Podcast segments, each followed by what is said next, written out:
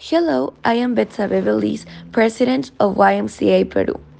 Regarding intergenerational work, I can confidently state that it is beneficial for the organization. Undoubtedly, it involves several challenges, but the contribution it brings are highly valuable.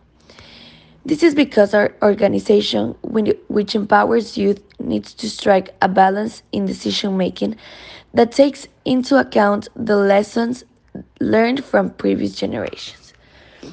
And it is there that the profile is enriched with the innovative, passionate, disruptive spirit of young people who may dare to make certain bets that the individual with more experience wouldn't.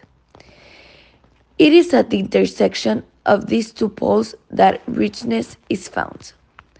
From my institutional life experience at YMCA through the committees I have been part of, I can say that the richness lies in finding a middle ground of consensus where young people can also learn from the caution and prudence of adults, and above all, from both of the successes and failures of the past.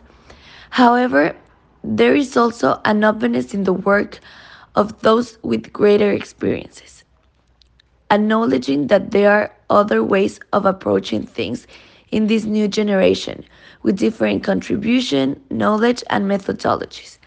Therefore, I can attest that our governance is enriched because what we seek is good governance and undoubtedly requires perspectives from different angles.